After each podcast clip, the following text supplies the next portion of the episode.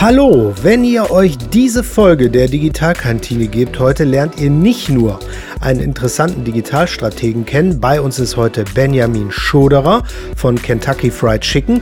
Benjamin ist Senior Marketing Manager Digital and Consumer Engagement bei KFC Germany. Er gibt euch nicht nur Einblicke in die Digitalstrategie des globalen Fastfood-Riesen, sondern auch in das Land Südafrika und gute indische Küche. Viel Spaß! Wir haben unsere Medienstrategie umgestellt, zu sagen, lokal, da wollen wir gewinnen, da wollen wir always on sein und da spielt digital eine große Rolle. Wir haben halt auch eine ganz andere Marketing-Challenge hier als jetzt zum Beispiel in den USA oder in UK. Riesenmarkt, da geht es um Loyalty, Frequency hier. Wir sind ein kleiner Markt und viele kennen uns nicht, wir müssen Leute zugucken, das uns mal ausprobieren. Ne? Rein im Marketing- und Mediabereich haben wir halt angefangen, strategisch zu testen. Was können wir ändern? Wie können wir uns inkrementell in kleinen Schritten verbessern? Und das ist dieses Projekt, was du gerade meintest, wo wir auch vorhin kurz darüber gesprochen hatten im Vorgespräch, ähm, wo wir auf globaler Ebene zusammen mit McKinsey ein Test-and-Learn-Programm aufgesetzt haben.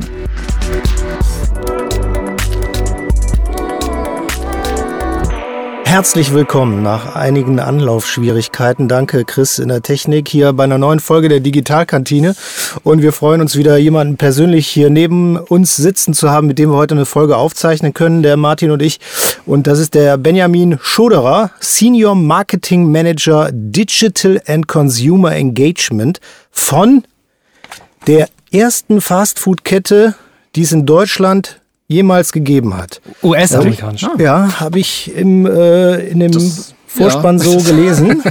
das wusste ich gar nicht, ja. Und äh, Schade, dass man die Folge dann nicht irgendwie so anders draußen bezeichnen kann. Ihr habt wahrscheinlich alles schon gelesen, wer da ist. Die Internetquelle sagt das auf jeden Fall. Ja, auf jeden Fall arbeitet der Benjamin bei KFC Germany. Das ist korrekt, ne? Richtig. Du wusstest selber nicht, dass ihr die erste Fastfood-Kette Das wusste ich nicht, war? ne? Mich hat das auch tatsächlich überrascht, muss ich ganz ehrlich sagen. Ich hätte jetzt auch gedacht, es wäre McDonalds gewesen, aber es war tatsächlich KFC. Ja, sehr gut. Ah, Wenn es nicht stimmt, wieder was gelernt heute. Wenn's nicht, nee, es kann durchaus sein. Wir sind schon sehr lange da, das weiß ich. Ich dachte, es ungefähr genauso lange wie McDonalds, aber dass wir die erste waren, das wusste ich tatsächlich nicht. Wobei man ja dann schon äh, sagen muss, das wird auch jeder wissen, dass ihr natürlich nicht in der Breite vertreten seid, wie es zum Beispiel Correct. McDonalds Richtig. ist. Äh, aber ihr seid da durchaus mittlerweile auch äh, stark auf Expansion. Ja, richtig. Ja. Wie ist das denn? Du hast durchaus, da kommen wir gleich noch drauf zu sprechen, wenn wir dich äh, intensiver vorstellen. Ähm, du hast ja durchaus äh, internationale Erfahrung. Ähm, wie kann man das eigentlich äh, global einordnen? Ich glaube, zum Beispiel in Afrika oder anderen Ländern ähm, sieht das ganz anders aus. Da ist KFC, äh, KFC wesentlich breiter aufgestellt. Ja, ja, also insgesamt in Deutschland sind wir natürlich in der Tat sehr klein. In Europa insgesamt eigentlich, außer UK. Äh, in anderen Kontinenten, gerade in Asien, äh, Afrika oder Südafrika speziell speziell. USA sind wir äh, sehr viel größer aufgestellt. Insgesamt, äh, wenn du das insgesamt anguckst, sind wir, glaube ich, in 145 Ländern vertreten, knapp 25.000 Restaurants. Das ist schon, ist schon eine Menge. Ne? Also ist schon, ich glaube, nach McDonalds auch die zweitgrößte ähm, Kette. Global. Hat, es dann, hat das dann auch immer mit den kulturellen äh, Essgewohnheiten äh, zu tun, wo man dann stärker in den Märkten drin ist oder wie entwickelt sich äh, sowas? Ja, ich denke schon, dass es eine große Rolle spielt. Ne? Gerade in Afrika ist, nennen sich auch selber Chicken Continent ne? aus verschiedenen Gründen und da läuft einfach das Produkt Produkt super gut.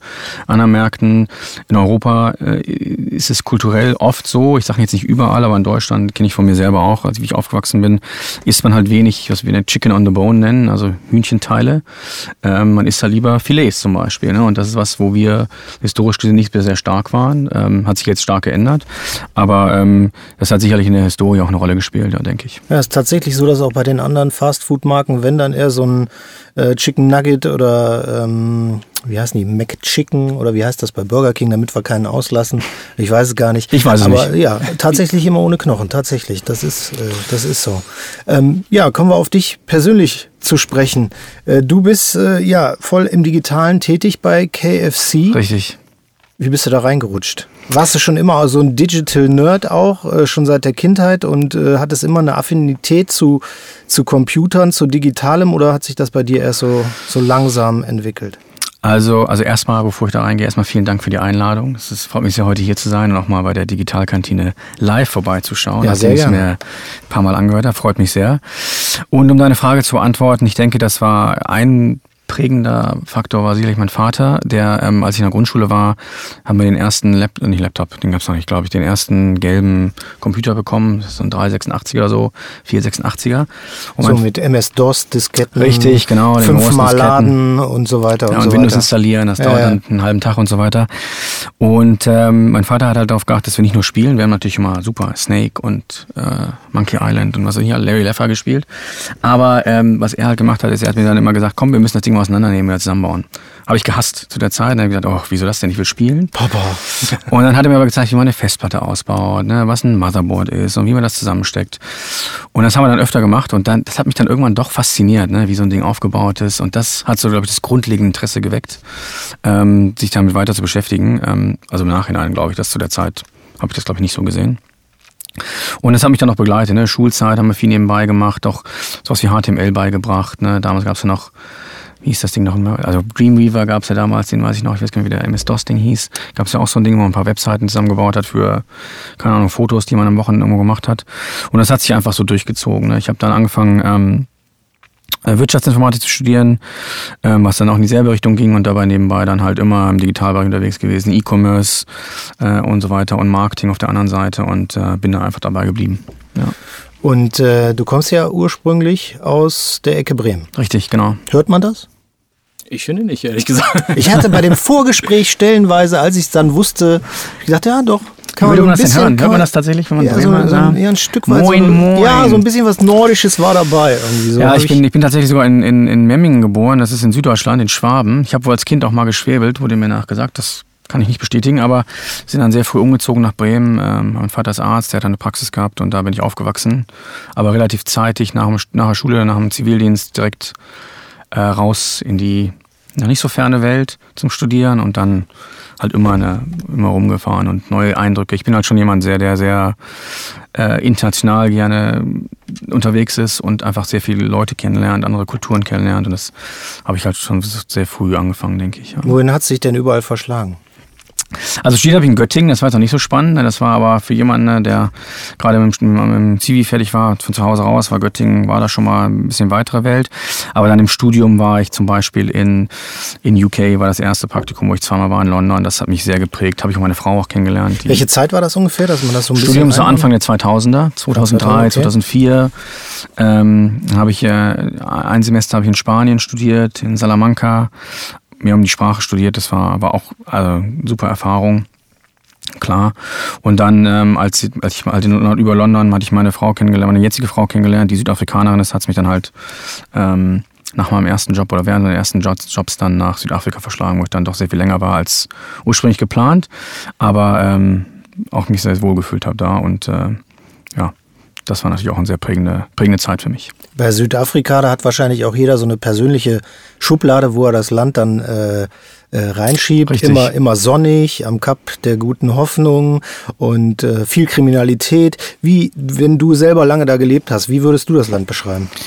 Wunderschönes Land, ne? also ich kann das wirklich nur empfehlen, da sollte jeder mal hinfahren. Natürlich hat das Land auch seine Probleme wie ähm, Kriminalität, ähm, wo man, also ich habe zwölf Jahre da gelebt, mir ist nichts passiert, wo ich jetzt sagen könnte, oh, da hatte ich richtig äh, Schiss oder irgendwie Kriminalität, da war, war, war ein Punkt. Ähm, aber du lebst halt auch ein bisschen anders, ne, vorsichtiger. Ne? Das ist halt eine sehr, wie in Amerika, sehr eine, eine Autokultur. Du läufst nicht viel zu Fuß zum Supermarkt, sondern fährst im Auto kaum Fahrradkultur und so weiter. Es ist schon sehr anders und bewegst dich auch anders, aber wenn du das, das dich daran gewöhnt hast, ist das echt ein super Land. Ich habe da sehr gerne gewohnt. Ich bin da nicht zurück, weil, weil wir uns da nicht mehr ausgehalten haben. Ich kann mir auch gut vorstellen, da wieder mal hinzufahren äh, oder auch wieder zu leben. Ähm, weil wenn man einmal in einem warmen Land gelebt hat, ne, dann fragt man sich schon, was mache ich denn hier bei minus drei Grad in Düsseldorf. Ähm, aber äh, das hatte andere Gründe. Aber ja, ist ein wunderbares Land, kann ich wirklich sehr empfehlen. Ja, das ist also positiv daran, dass es so kalt wird in Düsseldorf, sind ja dann zumindest die Weihnachtsmärkte, wenn sie stattfinden können, wenn wir gerade kein Corona haben. Also das kann man schon positiv in der Kälte mitnehmen, aber mir, viel mehr fällt mir dann auch nicht ein, muss ich ganz ehrlich zuge zugeben. Ähm, was ist denn so kulturell prägend, was deine Frau dir denn äh, so beigebracht hat über Südafrika zum Beispiel, was das Thema dann, wo wir dich von KFC gerade hier haben, was das Thema äh, Essen zum Beispiel angeht? Ah, sehr spannende Geschichte. Meine, also meine, meine Frau, die ist ähm, Südafrikanerin, wie gesagt, aber sie ist ähm, eigentlich in der vierten oder fünften Generation Inderin. Also wenn du sie siehst, denkst du, sie kommt aus Indien. Hat ja in Südafrika hat äh, kleiner Exkurs durch Gandhi und so weiter eine sehr große indische Kultur. Ist glaube ich nach Indien äh, die zweitgrößte indische äh, Bevölkerungszahl oder Gruppe in in der Welt lebt in Südafrika, ähm, gerade in Durban und der Umgebung da. Und über mehrere Generationen haben die die Traditionen halt sehr ähm, ähm, sehr ähm, erhalten. Und meine Frau zum Beispiel kocht halt sehr viel indisch. Ne? So Currys ist ja sehr, also wenn ich von Curry spreche, ist ja ein sehr anderes Verständnis, wenn das jemand sagt, der aus Indien kommt, versus die gelbe Soße, die du hier im Supermarkt kaufst bei uns. Uncle, Uncle Benz im Glas, um mal wieder eine Marke zu nennen. Ne? genau, ja. Ähm, und es ist ja wirklich etwas ganz anderes. Und meine Frau ist auch, sie hat auch jetzt hier, seit wir hier sind, äh, seit drei Jahren wieder in Deutschland, hat sie auch eine eigene Marke gegründet oder eine eigene kleine Firma, wo sie so indische Kochkurse macht, Teambuilding für, für, für Corporates und so weiter und ist halt sehr, sehr involviert und ähm, kulinarisch ist er halt einfach ganz anders, was ganz anderes, ne, als, als was wir so kennen. Deswegen, oder was ich bis dahin gekannt hatte, bevor ich sie kennengelernt habe. Also und das war, das war schon wirklich super interessant, weil ähm, ich sehe das jetzt im Nachhinein, ne, wenn du nach Deutschland kommst, haben wir natürlich super leckeres Essen und regional und so weiter, aber die, diese Bandbreite von scharf, süß, ist halt noch was ganz anderes, was, was, was du hier in Deutschland gar nicht so bekommst. War, deine, war deine Frau denn zufrieden mit dem indischen Essen, was man hier äh, bekommt, oder hat sie deshalb den Berufszweig auch eingeschlagen, weil sie sagt, meine Güte, was ist das hier? Nee, nee, nee, also schon, ähm, wir gehen gerne auch mal indisch essen, macht sie auch sehr gerne, oder aber auch nicht nur indisch, ne, auch zum Beispiel Thai. Als ich, als ich aufgewachsen gab es eigentlich nur Chinesisch Chinesen und gar nicht so viele andere Sachen. Habe ich nie wahrgenommen. Zumindest als ich im Studium zum Beispiel war. Jetzt gibt es ja sehr viel mehr Thai oder Vietnamesisch oder Koreanisch, die ja alle auch sehr anders sind. Und ähm, nee, also sie ist da, sie ist da ähm, auf jeden Fall sehr viel äh, noch, ähm, oder kennt sich da sehr viel besser aus als ich und ich habe da sehr viel gelernt über, über Essen und, und Zubereitung und Kochen und so weiter. Und ähm, super spannendes Thema. Können wir kannst einen eigenen Podcast drüber machen, glaube ich. Ich ja. glaube auch. Ich, ich habe auch gerade so das Gefühl, wir hätten eine Frau am besten mit eingeladen. So ein bisschen. äh, ich bin da schon sehr interessiert. Hört sich sehr spannend an. ich sage Bescheid, sie kommt dann nächste Woche vorbei. Ja. Sehr gut, diese Geschichte wäre bestimmt auch spannend für uns. Wie hat sich denn dann eigentlich zu KFC verschlagen? Ach so, ja. Also ich bin in Südafrika, habe hier gar nicht bei KFC angefangen, sondern ich bin dann damals, weil meine Frau in Südafrika ähm, gelebt hat äh, oder zurückgegangen ist, als nachdem wir uns in London kennengelernt haben, habe ich mein Studium abgeschlossen, habe angefangen hier zu arbeiten, auch in der Tech-Branche und habe dann gesagt, puh, jetzt bin ich 26 Jahre alt, wenn du nochmal raus willst, dann machst du es jetzt und nicht mit 40 und bin dann halt da runter und habe mich beworben und habe dann letztendlich bei Vodafone angefangen in Südafrika, die da äh, Vodacom heißen, auch eine sehr große Marke ist. Ähm, und war dann äh, da sieben Jahre, habe dann auch den Digitalbereich aufgebaut, der da irgendwie in der IT gesessen hat als Cost Center ähm, und einfach ein großer Punkt war da erstmal die Leute davon überzeugen, dass das wirklich was ist, was du auch positiv und wie du Leute gewinnen kannst und wie du deine Marke auch sehr viel, sehr viel vergrößern kannst. Und war da sieben Jahre bis 2014 und dann kam halt KFC auf mich zu und sagte, ah, hör mal, wir sehen, du hast da jetzt bei Vodafone oder Vodafone eine ganze Menge gemacht. Wir suchen auch jemanden, der so ein bisschen äh, unserem Marketing-Team hilft, diesen Digitalbereich zu verstehen. Das ist alles noch so ein bisschen heterogen aufgebaut. Ne? Wir haben für quasi für jedes Produktportfolio eine eigene Agentur, die machen ihre eigene Strategie, eigene Werbung und wir wollen das mal zusammenbringen und noch gucken, wo wollen wir denn hin in den nächsten drei bis fünf Jahren. Hättest du da Bock drauf? Und dann habe ich mich mit dem, mit dem CEO damals von KFC in Südafrika unterhalten, weil ich auch äh, sicherstellen wollte, dass, er nicht, dass ich nicht nur so eine Box bin, die er dann getickt hat und gesagt, ja, jetzt haben wir jemanden, der sich darum kümmert, weiter geht's. Aber der war halt wirklich sehr ähm, passioniert über den ganzen Digitalbereich und sagt so, guck mal, McDonalds macht das global, wir hängen da super hinterher, wir müssen da echt investieren. Ähm, wir brauchen jemanden, der das vorantreibt. Ähm, wir hätten dann dich gerne, dass du das machst. Und dann habe ich das gemacht und im Nachhinein, und ich habe also super gerne bei Vodafone gearbeitet, ist eine tolle Marke, tolles Unternehmen, global auch. Und KFC ähm, war dann nochmal eine Steigerung. Ne? Also im Nachhinein ähm, bin ich sehr froh, dass ich das gemacht habe, bin da super happy. Bin auch sehr froh, dass ich mit KFC dann von Südafrika nach Deutschland wechseln konnte, als wir aus familiären Gründen gesagt haben, wir würden mal gerne wieder ein bisschen näher nach Europa und bin halt so bei KFC gelandet, ähm, wo ich vorher eigentlich keine Affinität zum Thema äh, Quick Service Restaurant oder Quick Service Market hatte und ähm, ja, aber im Nachhinein sehr dankbar, dass es alles so geklappt hat, wie es geklappt hat. Der ja. Auftrag, warum du dann quasi nach Deutschland gekommen bist, war ja tatsächlich auch so, weil ich das in Erinnerung habe, auch den Digitalbereich dann nochmal. Ja, ja, also es war, ich hatte vorher schon gedacht, weil ne, die Kinder wurden ein bisschen größer und ich wollte auch bei meinen Eltern näher sein. Die wohnen halt in, in der Nähe von, von Bremen. Und ähm, dass die Kinder auch die Kultur und die Sprache noch besser sprechen, als sie das halt dann nur von mir da drüben mitbekommen. Und gleichzeitig kam dann äh, der, der Geschäftsführer damals von KFC Deutschland äh, und sagte, ah, wir wollen mal gucken, wie wir uns jetzt hier besser aufstellen Und habe ich erstmal mit dem nur so ein paar Best Practice gemacht, wie wir uns da in Südafrika. Südafrika, muss man wissen, ist halt nochmal eine ganz andere Dimension. Ne? Wir haben 1000 Restaurants in Südafrika versus ungefähr 200 in Deutschland. Das ist eine Riesenmarke, Marktführer. Ähm, hier sind wir super klein, will ich mir McDonalds, also komplett anderes Setup. Und da gab es halt sehr viel, wo wir gesagt haben, okay, so und so haben wir das gemacht, so und so haben wir es gemacht. Und dann drei Monate später kam einer an und hatte gesagt, ähm, hör mal, hättest du nicht Lust, das auch bei uns zu machen? Und dann kam eins zum anderen und dann zwei Monate später war ich dann hier. Ja. Was waren denn da eigentlich in Südafrika so Themen dann, als, als du da gestartet bist? Was, was überhaupt erstmal implementiert ist ja jetzt auch schon äh, ein paar Jahre. Ja, also Südafrika ist halt, ne, was ich vor, vorweg schicken würde, ist erstmal ist es nicht so, dass es klar ist, es ist, ein, es ist ein, kein, es ist kein Entwicklungsland, aber es ist auch kein voll entwickeltes Land, was die Infrastruktur angeht. Sehr viel besser als jetzt andere afrikanische Länder aufgrund der Historie, aber ähm, Infrastruktur halt nicht, wenn ich mir Strom angucke oder ähm, auch Wasser oder so weiter, ähm, haben die noch einiges zu tun. Aber in einigen Bereichen, gerade im Digitalbereich, sind sie auch sehr voran. Gerade wenn ich das Thema Mobil Mobilität und mobile Technologien angucke. Ne? Da sind die, wenn ich mir jetzt, ich war vor vier Wochen oder fünf, sechs Wochen in Südafrika, wenn ich mir Sachen, so banale Sachen wie Parkautomaten angucke im Parkhaus, wie umständlich das hier ist in Deutschland, kannst fast nirgendwo mit Karte bezahlen die, wo du die Scheine reinsteckst, funktioniert nie, musst immer Münzen haben, da hältst dein Telefon davor, fertig. Oder musst gar nichts machen, fährst einfach rein, raus, hältst Telefon vor. Also solche Sachen, da sind die schon sehr weit, was das Mobil angeht. Haben quasi diese ganze Desktop-Phase übersprungen, die ja hier doch sehr groß war. Wir sind ja jetzt auch, ähm, ich glaube, in einer Phase kann man schon sagen, in Deutschland, wo wir auch weiß ich nicht, 70, 90 Prozent äh, der digitalen Interaktionen finden auf dem Telefon statt. Das war da schon vor zehn Jahren der Fall, so ungefähr vielleicht andere Telefone, nicht so die Smartphones, das auch nochmal sehr spannend war, weil andere Technologie als Apps heute, aber ähm, definitiv, da waren sie schon sehr weit, auch was das Thema Mobile Payments angeht oder Bezahlen im Restaurant, jetzt nicht bei uns zum Beispiel, wo es Fast Food, aber wenn du in einem, in einem Sit-Down-Restaurant bist, wo du halt sitzt und dann in Deutschland passiert mir ganz oft, hier gibt Zahlen, okay, super. Kommt der Anwender Rechnung mit Karte, läuft wieder weg, holt die Karten, holt die mhm. Maschine, dann zahlst du. In Südafrika hast du jetzt ganz viel diese QR-Codes, die sind auf, dem, auf der Rechnung mit drauf, das scannst du und kannst einfach gehen. Zahlst dann direkt ähm, mit Trinkgeld, der sieht das in seinem Kassensystem, das ich bezahlt habe. Und diese ganze ja, ich komme gleich wieder mit Kassen, mit Maschine und so weiter, passiert alles nicht. Solche Sachen, da sind die auch schon sehr weit. Ähm, also sehr spannend, ne? sehr spannendes Umfeld. Natürlich ganz andere Herausforderungen wegen der, der, der Einkommen und äh, generell, wie demografisch das Land aufgestellt ist. Aber super spannend. Ne? Als Marketer generell, aber auch als digitaler Marketer sehr, sehr spannend. Und womit ging es dann in Deutschland los? wo war der äh, Einstiegspunkt? Wo haben wir uns befunden dann sozusagen? Deutschland, ähm, ich glaube, da ging es eher mehr darum zu gucken, äh, wo sind wir, wo wollen wir hin. Ne? Also äh, das Thema Dashboards zum Beispiel, dass man einfach diese ganzen Zahlen, die man in den digitalen Kanälen auslesen kann, dass sie nicht nur da sind und vielleicht guckt da einer einmal im Monat in Google Analytics rein, sondern dass das proaktiv quasi auch dem Leadership-Team vorgegeben wird. Guck mal hier, wir sehen in unserem Social Listening, das Thema ist gerade relevant im QSA, was machen wir da? Oder können wir da eine Kampagne fahren? Oder haben wir ein Produkt, das da, das da reinpasst?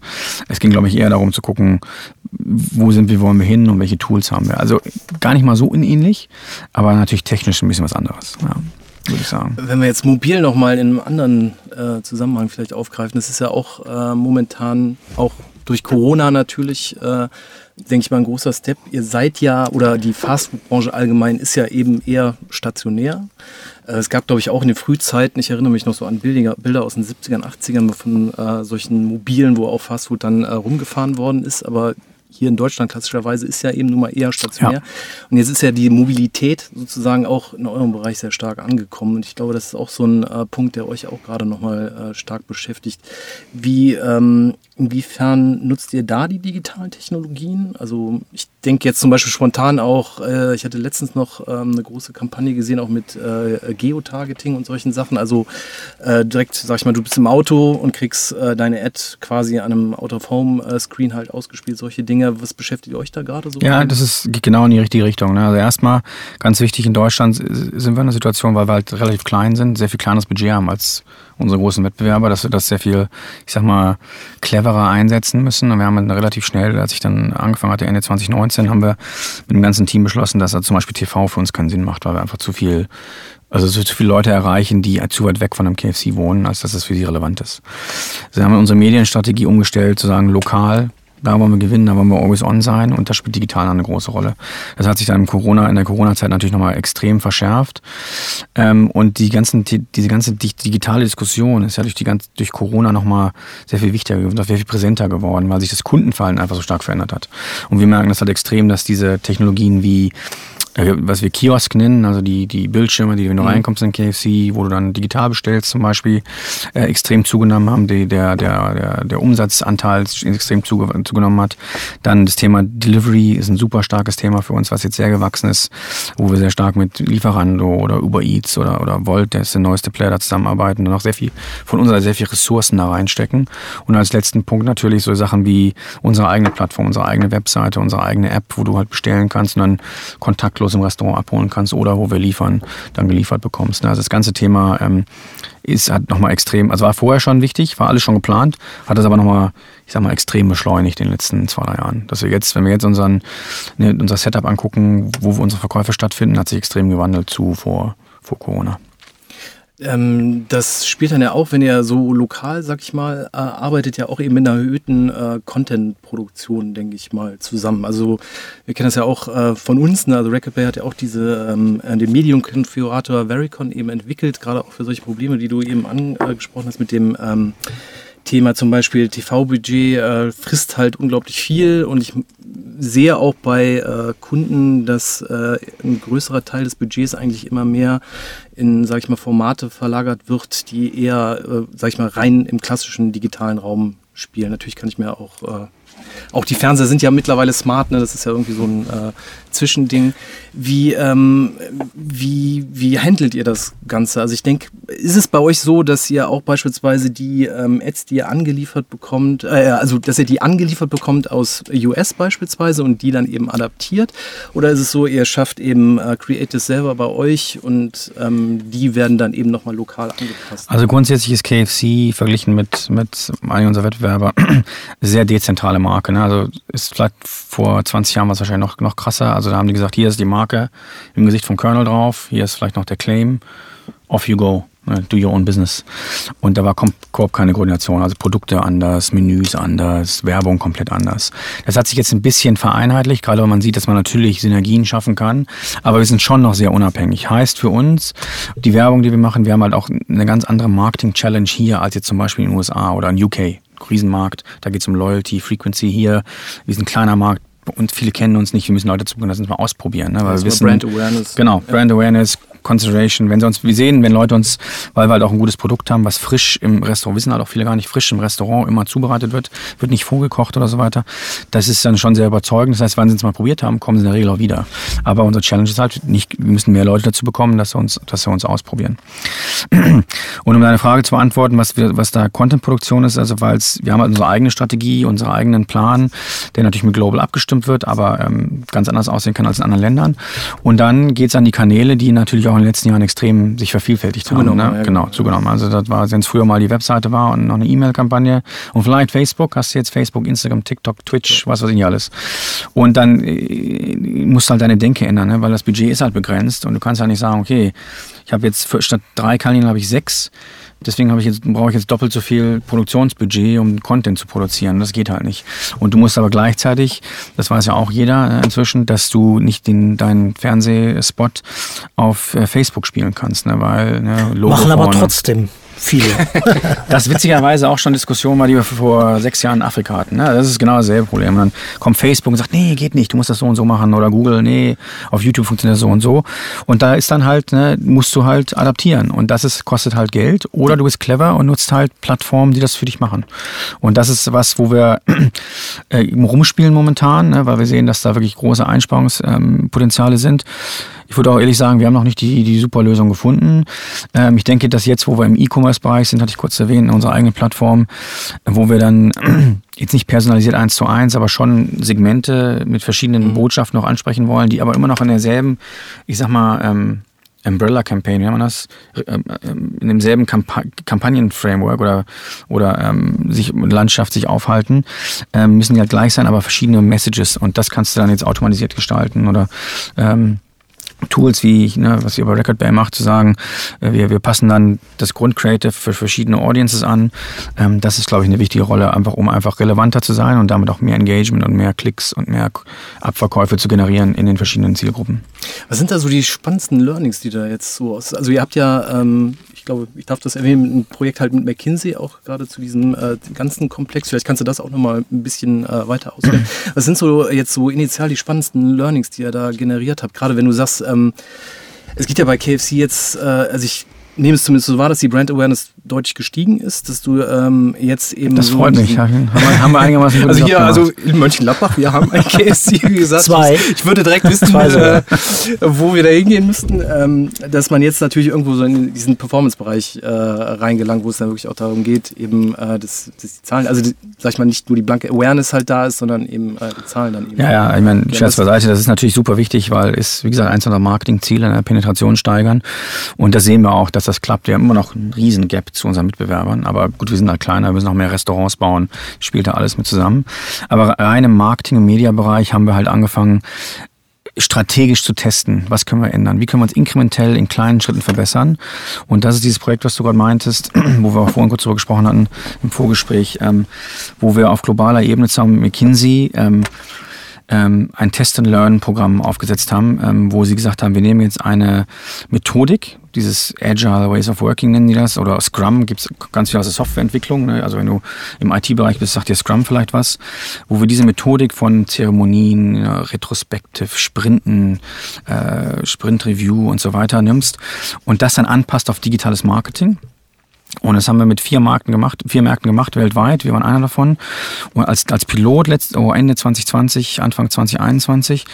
Und ähm, es geht halt darum zu sagen, wir, wir haben eine Idee, wir wollen was testen. Zum Beispiel ähm, einfaches Facebook Creative, ne, anstatt ein großes Produkt mit einem Schriftzug drüber, machen wir es ohne einen Schriftzug. Mhm. Also Kleinigkeiten, ja. wirklich Kleinigkeiten. Das wird dann schnell umgesetzt und innerhalb von zwei Tagen gelauncht, läuft eine Woche, was funktioniert besser, buff geändert. Das ist, ist im Prinzip das, das die Thematik vom, vom A-B-Testing, was ja wahrscheinlich auch jeder kennt. Also man testet Szenarien gegeneinander, aber nicht nur auf mit Ads, sondern auch auf Zielgruppen oder Delivery Fees oder im Prinzip systematisch das ganze, die ganzen Marketing-Operationen oder die ganze Operation durchkämmen, was kann ich ändern und dann Test versus Control zu gucken, wie kann ich dann einen Uplift von 3%, 5%, 10% generieren, das dann zu messen und dann auch zu quantifizieren, weil du dann priorisieren kannst. Also wir konnten dann sagen, zum Beispiel, wenn wir, ähm, was nehmen wir für ein Beispiel, wir machen dynamische Ads. Wir haben eine statische Ad, ne? historisch haben wir eine Kampagne, einen Radiospot, eine Out-of-Home Creative und ein Digital ich vereinfache jetzt mal, ist natürlich mhm.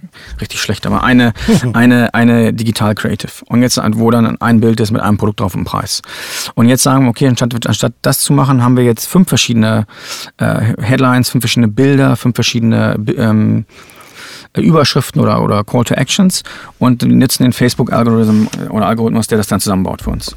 Und allein dass ihr dann sagt, was am besten funktioniert, klar, aber dass du das machst versus statisch, hat, war, war schon 15 Prozent effektiver als das, ähm, als das nicht zu machen. Das können wir dann sagen, okay, das, wenn wir uns die Store Visits angucken, die da generiert wurden, das ging bei Facebook damals noch, ähm, haben wir 15 Prozent mehr Store Visits zum Beispiel, wissen, was ein Store Visit wert ist, dann können wir auch wirklich einen monetären Geldwert dahinter packen und sagen, okay, wenn wir das das ganze Jahr machen, nehmen wir so und so viel mehr, machen wir so und so viel mehr Umsätze. Und das ist dann auf einmal sehr viel einfacher zu argumentieren mit der Geschäftsführung, weil du wirklich sagen kannst, guck mal hier, wir investieren jetzt hier mehr Geld in ja. verschiedene Adaptionen. Ähm, wir haben es in dem Test gezeigt mit Live-Daten, dass wir da 15% mehr Umsätze generieren. Wir müssen da mehr investieren.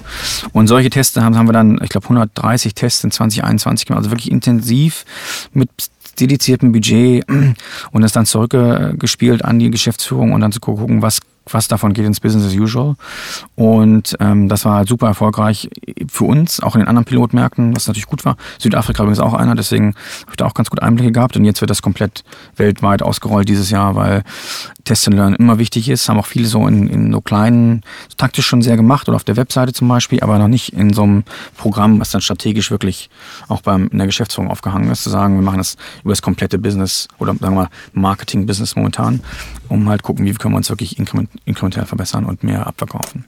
Ich mache das jetzt mal wie bei Zoom. Ich heb mal die Hand. Ich hätte nämlich schon direkt die erste Frage gehabt, aber es ist gut, dass Hast du noch eine? Ja, dann mach. Äh, ne, ja, boah, ja, okay, mache ich. Ähm, Ähm, Touchpoint. Also ich denke, dass der Haupt-Touchpoint wahrscheinlich, das klang eben auch so an mit Kiosk, ähm, immer noch äh, stationär die Filiale quasi. Äh, Wird es auch immer bleiben, ne? weil, ja. wie, wie, gesagt, wir, wir produzieren ja unser, unsere, unsere Produkte frisch im Restaurant. Das muss ja auch mal passieren. Vielleicht haben wir irgendwann mal sogenannte Dark Kitchens, da wird auch schon drum getestet. Also das heißt, die nur noch für Delivery dann zum Beispiel zubereiten, aber das, da sind wir noch weit von weg. Ne? Also unsere Stores sind an unsere wichtigsten Assets, ähm, auch aus Markenbekanntheitsgründen und so weiter.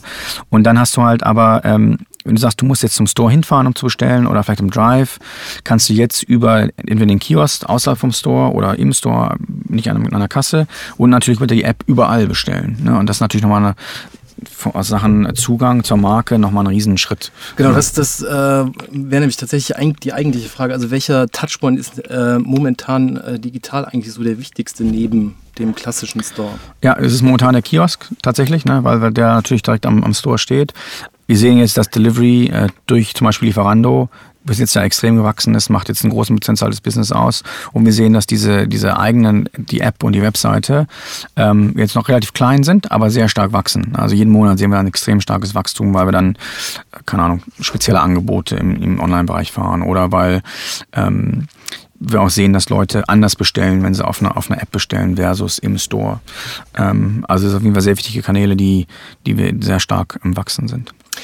Und noch eine, noch eine, darf ich gucken zu viel. Langsam bin ich sauer, ne? Also. Ihr habt ja auch eine sehr erfolgreiche Weihnachtskampagne gehabt mit einem Effi, also ähm, äh, Bronze äh, für die TikTok-Kampagne. Ich nehme TikTok immer als vor allen Dingen Awareness natürlich wahr. Wie ist das, hab, merkt ihr da tatsächlich, kannst du da auch schon irgendwie sowas sehen, dass äh, diese Awareness sich tatsächlich dann auch, ähm, sage ich mal, auszahlt? Also wollt ihr das weiterfahren oder gibt es äh, vielleicht sogar jetzt mittlerweile schon einen anderen Channel, wo ihr sagt, das ist vielleicht äh, sogar perspektivisch noch spannender? Also das? grundsätzlich ist es so, dass du natürlich immer, und ich glaube, es gilt für viele Marken, also das nicht, glaube ich, KFC-spezifisch jetzt, musst du halt immer zweigleisig fahren zwischen Abverkaufswerbung nächstes Mal oder, oder Performance. Und ähm, Brand Performance oder wie nennt man das? Branded Performance, was ich. Also Marken, Markenaufbau. Mhm. Ne? Das ist, und das ist auf globaler Ebene, zum Beispiel da sprechen wir sehr eng mit der Marke zusammen und dann sagen, nee, eigentlich müsstest du in einer idealen Welt müsstest du von deinen Marketingaktivitäten 60 Prozent in Markenaufbau und 40 Prozent in wirklich Retail und Preiskommunikation stecken. Ähm, und wir nennen das, bei KFC nennen wir das Brand over Time versus Sales overnight. Also kurzfristig Sales generieren versus langfristige Marke etablieren. Mhm. Und diese, ähm, wie gesagt, alles, was wir machen, also wir machen momentan momentan relativ viel im Retail-Bereich, ähm, weil wir auch Leute natürlich wollen, dass die Leute die Marke probieren. Ähm, das geht halt darüber sehr einfach, über, über Value-Kommunikation zum Beispiel. Aber wir müssen natürlich auch, wie gesagt, auch die Marke, den Kernel bekannt machen, äh, bekannt machen, dass wir, wie gesagt, frisch zubereiten im Restaurant, dass wir dieselbe Rezept nutzen, was der gute Colonel Sanders vor 70 Jahren erfunden hat und so weiter, dass das alles noch authentisch ist. Und da spielt halt sowas wie TikTok, wo du schnell Reichweite generieren kannst und auch sehr relevant ist, äh, eine, starke Rolle. Und dann haben wir gesagt, gerade im Lockdown, wo, im ersten Lockdown ging das los, haben wir gesagt, komm, wir probieren mal aus. Was machen wir da? Haben wir diese Dance Challenge gemacht gemacht, total umgeworfen worden von den Zahlen, die wir da generiert haben, dass wir noch zwei, dreimal mehr gemacht haben. Und da sehen wir halt einfach, dass es gut ist, um die Markenbekanntheit zu, zu steigern, aber hat dann auch tatsächlich diesen Brand over Time diese Zielsetzung. Also geht es nicht jetzt Abverkäufe zu generieren.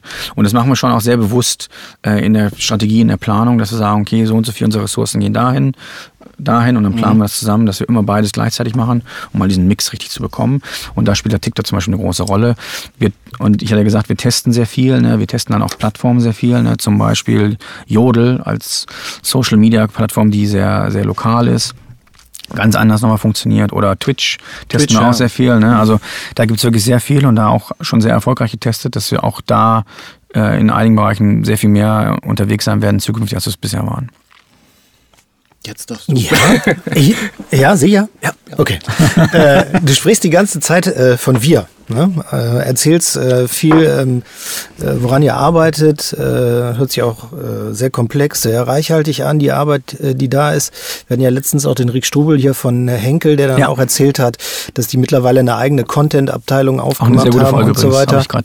Dankeschön. Gehört, ja, sehr Danke. interessant, ja.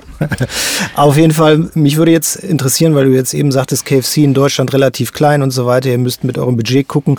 Äh, wie kann man sich das bei euch vorstellen? Wie groß seid ihr da äh, digital aufgestellt äh, oder macht ihr auch alles über Agentur, über... Ja, ja, also wir sind verglichen mit Südafrika zum Beispiel, wo wir ein riesen Marketing-Team haben, äh, mit weiß nicht, knapp 20 Leuten, sind wir hier ungefähr die Hälfte groß, 10, 12 Leute ungefähr im Marketing.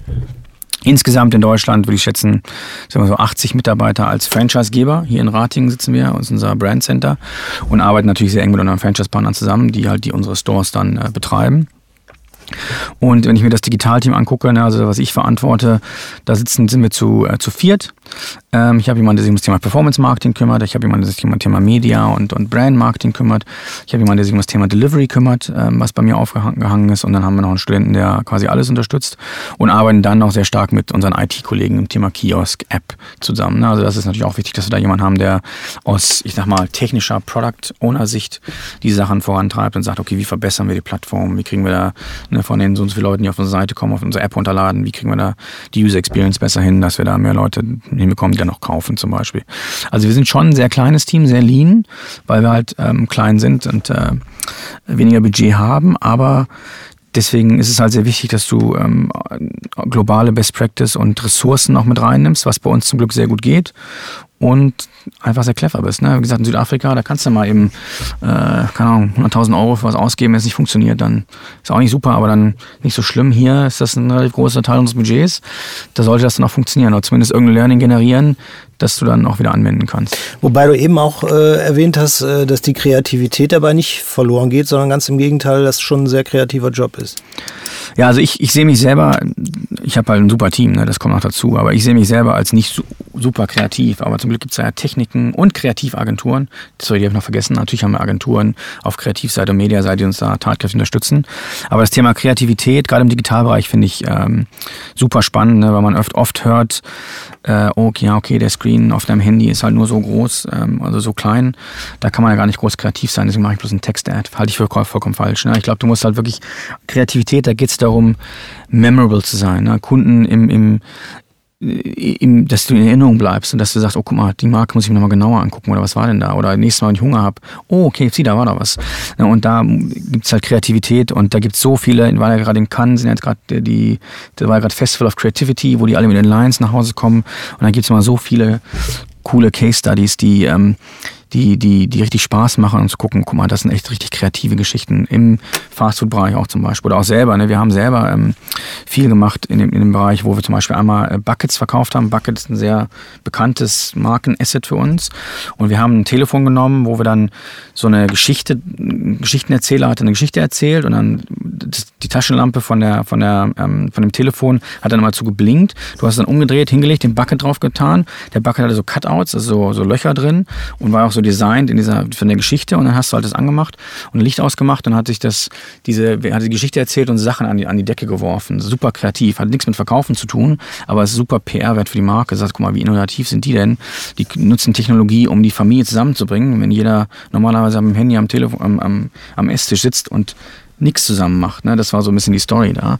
Also da gibt es super viele Geschichten und äh, ich bin sehr froh, dass wir da mit sehr viel kreativen Leuten weltweit auch zusammenarbeiten, die am laufenden Band jedes Jahr neue, coole Ideen haben, wie man einfach sagen kann, äh, guck mal, die Marke KFC ist super kreativ, auch im Digitalbereich, äh, wo man normalerweise denkt, huch, da ist man, ist man sehr viel mehr limitiert und alles, was die kreativ angeht, muss sich im Fernsehen abspielen, sehe ich absolut nicht so. Inwiefern, inwiefern hat euch denn auch der Football-Hype in Deutschland äh, geholfen? Äh, also äh, Thema Super Bowl. Ich denke mal, das ist ja auch so ein typisches amerikanisches Lebensgefühl, dann so ein äh, Bucket äh, eine, zu haben und dann. Also das ist eine super, das? super Frage, ja. Also das ist super faszinierend. Wo ich das erste Mal im deutschen Markt in, in, äh, Berührung gekommen bin, das war 2015 oder 16. Wir haben mal einmal im Jahr so ein Marketing-Meeting in Dallas, wo alle Länder hinkommen und Sachen erzählen. Und dann waren wir da, ich, mit dem afrikanischen Team war ich da und dann stellt sich der deutsche CMO hin und sagt, äh, Super Bowl in Deutschland ist unser verkaufsstärkster Tag. Und ich so, ich bin in Deutschland aufgewachsen, da wusste ich überhaupt nichts von. Ich kannte super, kannte ich zwar, aber keine Verbindung zu. Und dann komme ich hierher und ist tatsächlich, ne, jedes Jahr Super Bowl ist der Tag schlechthin, was Umsätze angeht, weil verbinden Leute mit Chicken Wings, Bucket KFC. Genau, genau. Amerikanische Kultur. Amerikanische Kultur, ja, ja. Also das ist ein super Tag für uns und ähm, da machen wir auch sehr viel drumherum. Ja. Also das ist ein sehr wichtiger Tag in der Tat für uns. Ich habe zum Beispiel jetzt beim letzten Super Bowl, das Jahr im Februar, weil ich im Delivery Markt noch zuständig bin, war ich in einem Restaurant. Wir sind oft in Restaurants, weil es wichtig ist, dass man auch mal ein bisschen neu dahinter, also den in the trenches, wie man sagt, das versteht, was da so abgeht. Und bin dann ausgefahren für, die, für den Store und habe mir das mal angeguckt, ne, weil äh, wenn du das Business nicht versteht, kannst du auch kein Marketing machen. Und äh, äh, war super spannend. Ne? Also ich bin da wirklich den ganzen Tag von nachmittags um fünf bis ein Uhr nachts habe ich da Chicken rumgefahren und war super spannend. Und die Leute sind alle verkleidet, nicht verkleidet, das ist das falsche Wort, ne? haben ihre Super Bowl-Geschichten an. Ja, ne? Und ich kann mir das zwar angucken, aber ich verstehe von Football eigentlich relativ wenig, aber ist definitiv eine Kultur oder eine Zielgruppe. Wir haben vorhin bei Adaptieren für Zielgruppen, die für uns sehr wichtig ist. Und da werden wir sicher auch mehr machen dieses Jahr. Können wir eigentlich auch nochmal drüber sprechen? Zielgruppen. Wie sehen eigentlich die klassischen äh, Ziel oder die Hauptzielgruppe von euch aus? Ist das jetzt eher, äh, sage ich mal, dass ihr TikTok äh, junges Publikum äh, eher anspricht oder wie, wie sieht es aus? Wir haben eigentlich Fans über komplette Bevölkerung hinweg. Ähm, und wir sind momentan sind wir auch, weil wir halt sehr stark auf Penetrationsauf sind, wir wollen, dass Leute uns probieren, ähm, fokussieren wir uns klar auf junge Leute in der Kommunikation, weil du halt auch nicht zu divers sein willst, aber äh, was, was, die, was die Zielgruppenverteilung angeht. Aber grundsätzlich geht es darum, dass wir so breit wie möglich Leute ansprechen und sagen, wenn du Hunger hast, noch nichts zum Abendessen geplant, KFC ist drei Kilometer weg, wir haben ein richtiges Angebot für dich, probier es doch mal aus. Und ähm, weil wir dann wissen, was ich vorhin meinte, ne, wenn, wenn sie es mal probiert haben, ist die Wahrscheinlichkeit recht hoch, dass es ihnen gefällt und dass sie wiederkommen. Das sehen wir sehr deutlich in unseren Zahlen. Und deswegen sind wir da sehr breit. Deswegen würde ich auch zum Beispiel, was ich vorhin kurz meinte, ähm, als ich angefangen habe mit diesem Programmatic Targeting oder Zielgruppentargeting im Digitalbereich, da ging es ja wirklich, ah, wir können jetzt eins zu eins targeten. Ne? Finde ich super, dass man das kann, aber das ist, glaube ich, viel zu, dann machst du es zu kompliziert.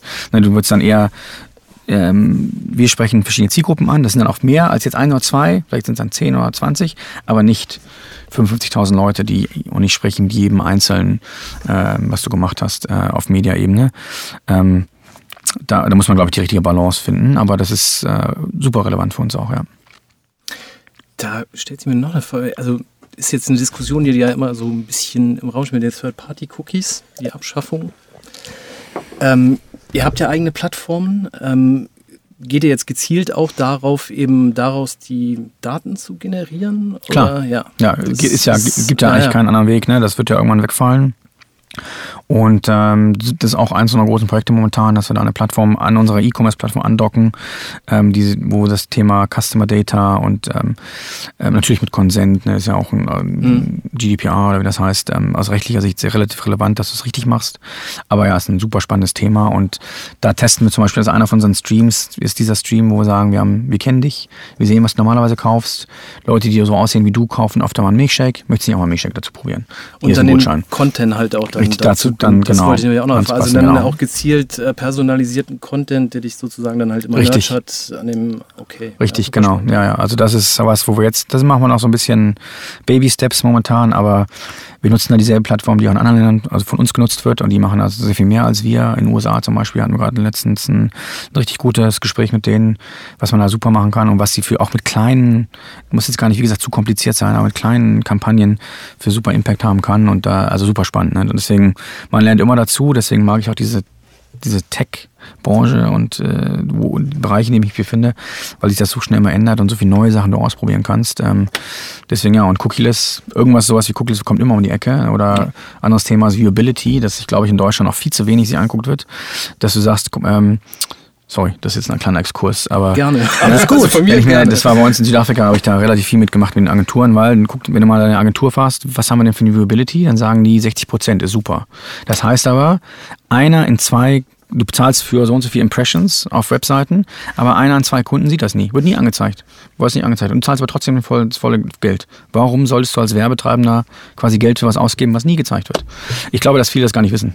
Und äh, deswegen ähm, ist das ein Thema, wo ich sagen würde, das müssen wir auch aus Mediasicht. Ne? Die, die Publisher müssen auch gucken, dass sie da die Viewability hochkriegen, sonst investiere ich mein Geld woanders. Ne? In First Party und, mhm. und solche Geschichten. Und so, dass ich da mehr mache, als statt jetzt in, in Digital Media. Oder ähm, geht auch wieder zu Google, wo die Viability sehr viel größer ist, weil es ja reaktiv zum Beispiel. Ne? Und solche Geschichten sind super spannend und da irgendwas kommt immer, wo man reagieren muss und sich umstellen muss alle paar Jahre. Und ähm, ja, Macht super viel Spaß.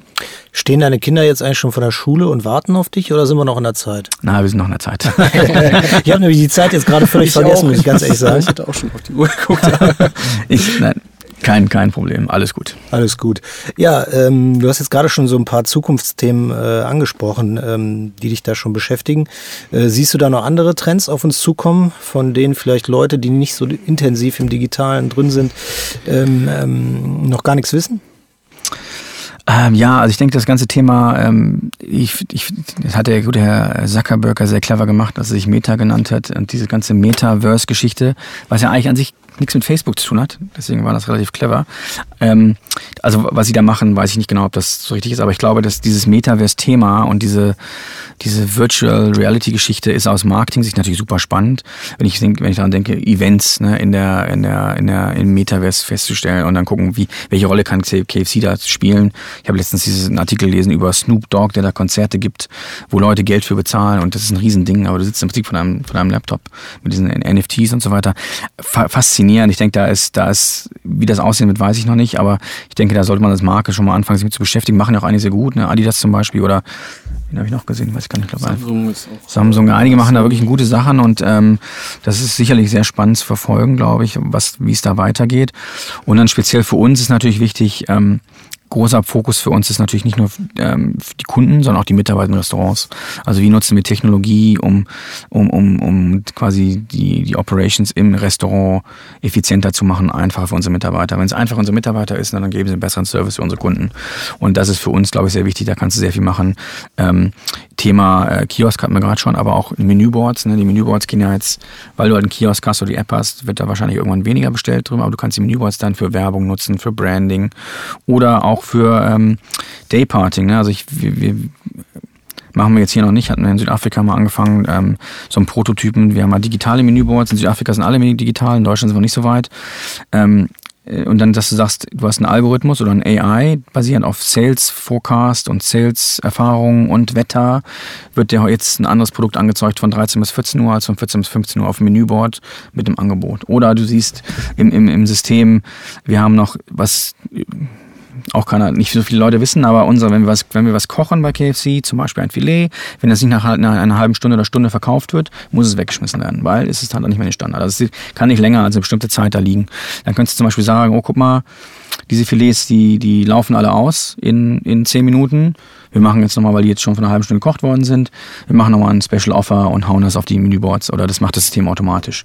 Da ist, glaube ich, sehr viel, das ganze Thema AI und wie man das als Marketing sich nutzen kann, da kommt noch sehr viel auf uns zu und äh, was die Antwort da ist oder wie wir das genau nutzen werden, weiß ich nicht, aber ich freue mich drum, drauf, äh, da ein bisschen rumzutesten, zu gucken, was wir da machen können, um unser Business voranzubringen. Wo wir noch gar nicht drüber gesprochen haben, vielleicht ist das auch ein sehr guter Abschluss, äh, weil wir eine bestimmte Person damit grüßen können, nämlich den Peter. Ihr habt auch äh, vegetarische Produkte im Angebot.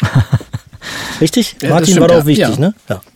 Ja, in der Tat. Also ähm, nagelneu auch. Ich glaube, wir sind jetzt ein zweiter oder dritter Monat mit unseren vegetarischen Produkten, weil wir natürlich gemerkt haben, dass es ein Riesentrend ist. Ich glaube, ich habe gelesen, 50, 55 Prozent, gar nicht mal nur für Vegetarier, aber 55 Prozent der Deutschen äh, sagen von sich selber, sind Flexitarier. Heißt, ich esse Fleisch, aber ich bin auch happy, wenn ich mal eine Woche lang kein Fleisch esse. Und für die hatten wir halt kein wirkliches Angebot. Ne? Und da hat unser Produktteam tatsächlich, ähm, klar können wir auf Ressourcen auch von Global zurückgreifen, da haben wir echt ein super Produkt gefunden, wo du jetzt den Kernel Burger oder einen Twister Wrap oder einfach nur die, ähm, die Crispies in vegetarisch haben bestellen kannst. Und die sind auch für mich als Nicht-Vegetarier äh, super lecker. Ne? Also kann ich, kann ich wirklich sehr empfehlen haben wir das auch. Martin, hast du noch eine Frage? Nein, ich fand es mega, mega spannend. Vielen, vielen Dank. Also ich äh, bin ja sehr, happy. Sehr, sehr happy. Ja. Ja, dann danke nochmal an dich, äh, Benjamin, für den Besuch hier. Und wie gesagt, äh, wenn es zu einem zweiten äh, Besuch kommen sollte hier in der Digitalkantine, ist deine Frau herzlich mit eingeladen. Ja, werde ich ihr sagen. Viele Grüße an der Stelle. Ja, danke, werde ich bestellen. Und vielen Dank, dass ihr mich eingeladen habt. Hat mich sehr gefreut, hat sehr viel Spaß gemacht. Danke.